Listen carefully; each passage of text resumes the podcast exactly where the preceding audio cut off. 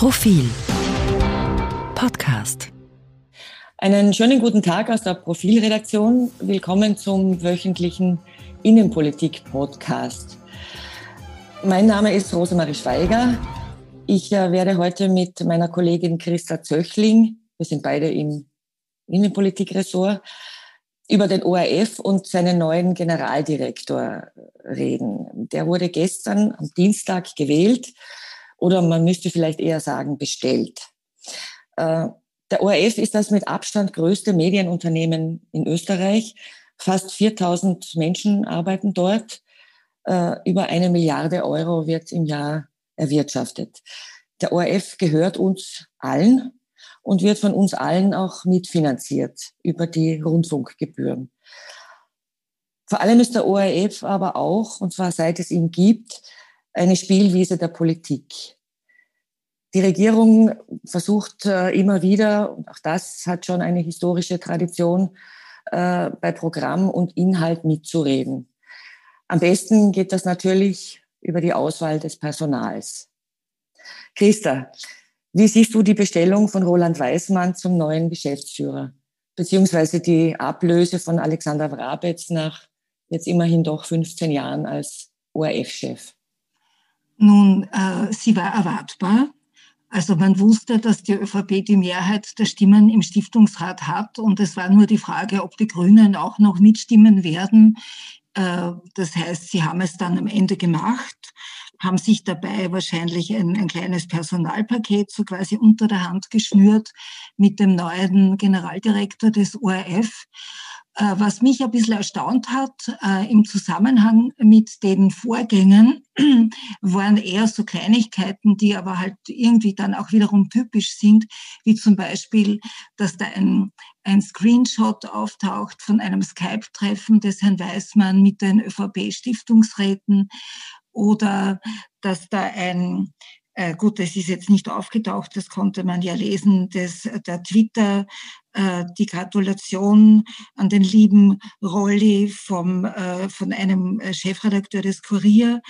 Also das waren, der mit ihm ja gemeinsam im niederösterreichischen Landesstudio des ORF längere Zeit zusammengearbeitet und den Herrn Weißmann sehr gefördert hat, der Herr Grasel nämlich. Also das waren so Begleiterscheinungen.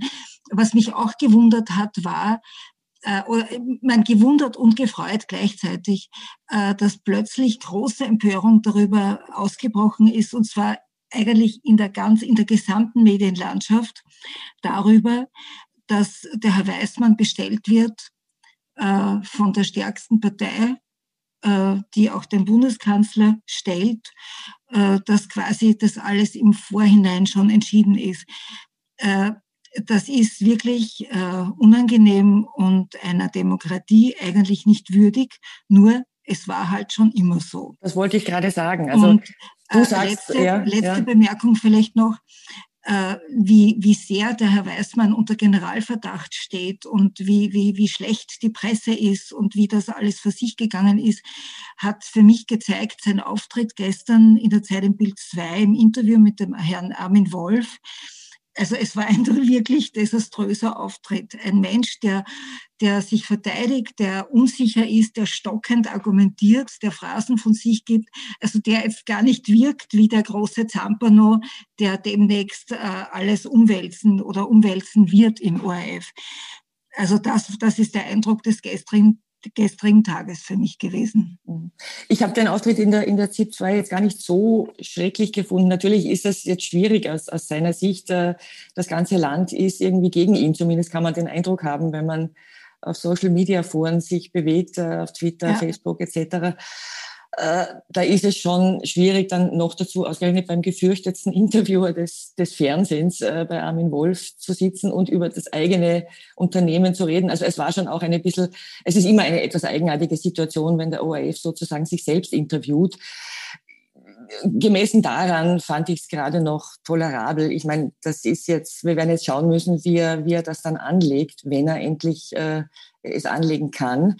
Weil die Besonderheit ist ja auch noch die, äh, Roland Weißmann wird jetzt erstmal nicht als Generaldirektor arbeiten, sondern das macht jetzt äh, bis Jahresende noch äh, Alexander Wrabetz. Das ist immer so gewesen. Das äh, ist auch in anderen Unternehmen meistens so, dass wenn der neue Chef bestellt wurde, der alte doch noch eine Zeit lang im Amt bleibt. Ähm, Alexander Wrabetz könnte, wenn er wollte, jetzt durchaus noch äh, Pflöcke einsetzen. Also er kann Personal bestellen, er kann alles Mögliche noch äh, bestimmen für die Zukunft des ORF. Und äh, die Frage ist, wie weit er dabei gehen wird. Also wahrscheinlich wird es ja dann doch eine Art von, von äh, Einigung geben oder er wird versuchen, sich zu einigen mit seinem Nachfolger äh, auf, auf die wichtigeren Dinge zumindest. Aber im Prinzip könnte er jetzt noch schalten und walten, wie er will. Und äh, er hat auch schon in einzelnen Interviews angekündigt, dass er zum Teil diese Macht auch noch ausnutzen wird. Also wir werden erst im Jänner dann sehen, ob der ORF sich wirklich verändert mit Roland Weißmann. Jetzt ist erstmal noch der alte Chef am Zug. Christa, du warst ja live dabei, mhm. als, als Alexander Wrabetz äh, vor 15 Jahren zum ORF-Chef äh, gewählt wurde oder damals war es, muss man sogar sagen, fast eine Wahl, weil es eine, eigentlich eine kleine Revolution auch gewesen ist. Kannst du dich, kannst du noch kurz schildern, wie das war damals? Naja, im Prinzip war die Systematik der Vorgänge war dasselbe.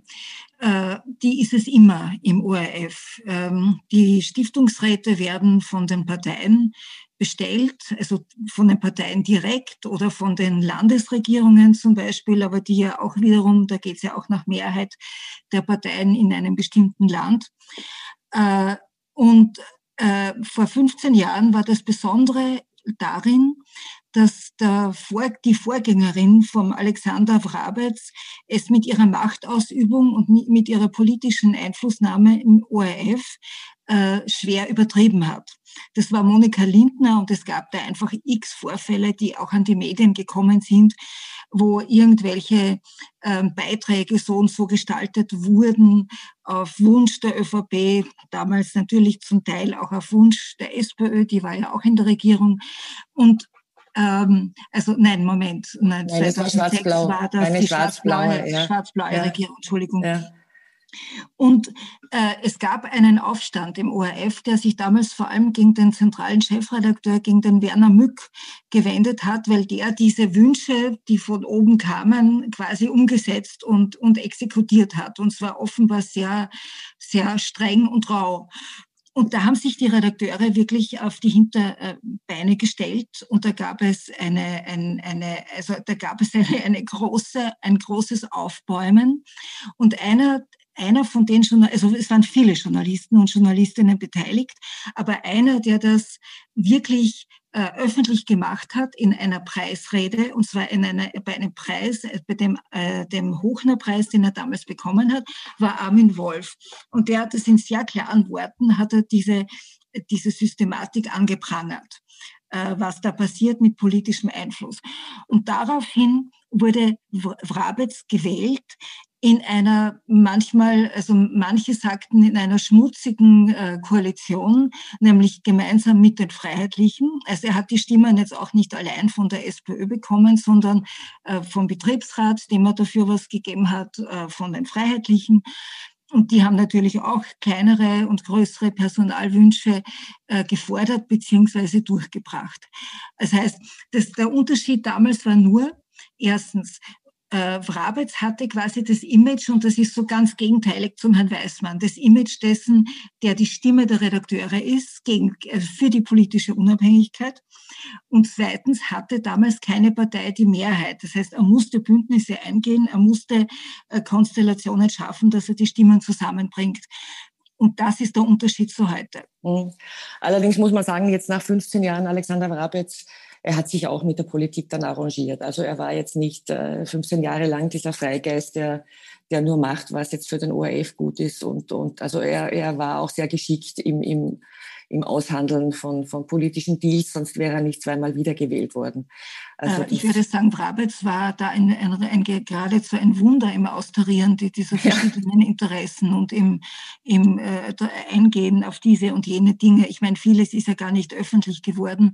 Werden wir vielleicht auch, vielleicht die Zeithistoriker werden sich damit mal beschäftigen. Natürlich, er hat, er konnte das sehr geschickt Äh, zum Teil, er hat mir mal gesagt, zum Teil lag das vielleicht auch daran, dass die, seine Herkunft, seine Familie, der Stiftungsratsvorsitzende Norbert Steger hat es gestern auch in der Pressekonferenz ja sehr ausführlich geschildert, dass er die Familie Wrabetz seit 40, 50 Jahren kennt, dass Wrabetz Mutter seine Wahlkampfhelferin war, seit Wrabetz Vater war der, war der Parteianwalt der FPÖ. Das hat wahrscheinlich tatsächlich eine kleine Brücke geschlagen, um überhaupt mit den Freiheitlichen äh, verhandeln zu können. Und das war für Freibergs damals wichtig.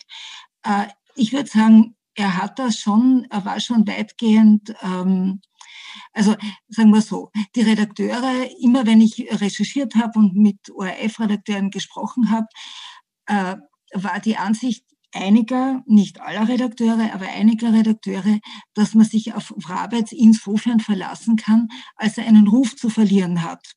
Äh, wenn er nämlich zu sehr bestimmten Dingen nachgibt, dann er ist einfach gewählt worden, auf, äh, auch auf Wunsch der Redakteure, muss man sagen. Und dieser Ruf hat ihn, hat ihn auch so quasi hat etwas verlangt von ihm. Also auch wenn er dann nachgegeben hat in vielerlei Dingen und, und da gibt es hunderte Beispiele, aber er musste irgendwie diesem Ruf ein bisschen zumindest gerecht werden und nicht diametral dagegen arbeiten. Mhm. Was jetzt beim Herrn Weißmann natürlich eine komplett andere. Naja, man könnte, man könnte sagen, vielleicht, vielleicht hat der Herr Roland Weißmann jetzt das Gefühl, er muss den schlechten Ruf, den er, der ihm vorauseilt, durch Taten irgendwie äh, beseitigen. Das wäre muss er wohl, ja. Muss er wohl.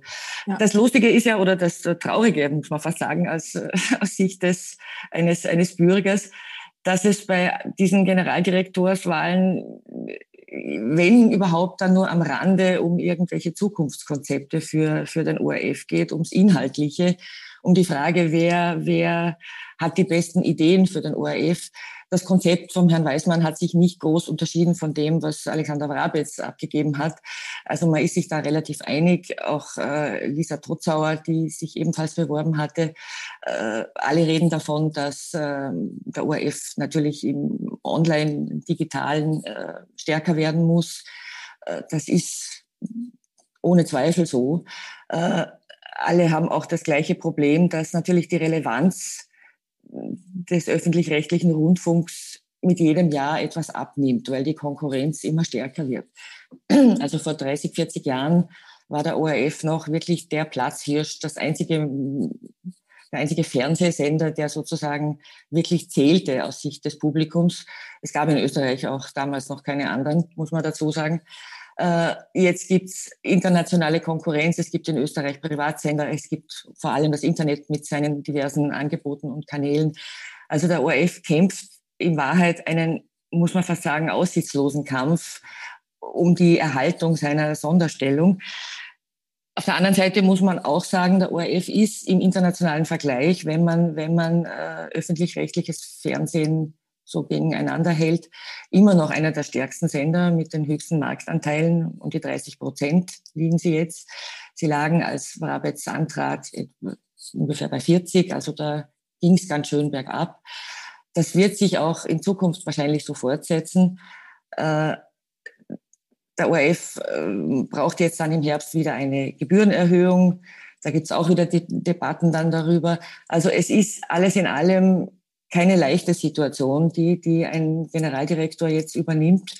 Und äh, deswegen finde ich es auch, ja, wir haben es eh schon erwähnt, äh, traurig, dass das so ein, ein Politikgemetzel ist und, und mhm. dass zum mhm. Beispiel international erfolgreiche Medienmanager gar nicht auf die Idee kämen, sich zu bewerben für diesen Job, weil sie eh wissen, mhm. sie werden es nicht.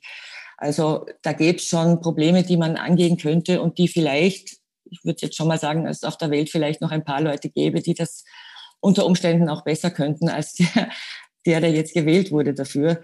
Ja. Aber das ist halt die österreichische Realverfassung.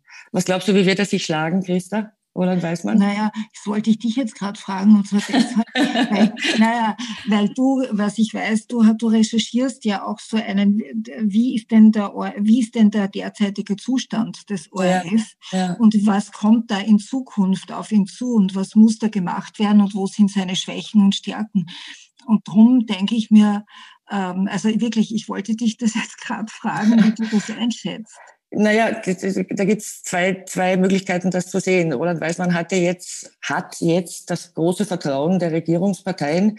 Vielleicht hilft ihm das, weil es wird darum gehen, ein neues ORF-Gesetz zu machen, das dem ORF online mehr erlaubt. Er darf ja momentan sehr wenig. Ähm, wenn das der Fall ist, dann hat der ORF profitiert davon.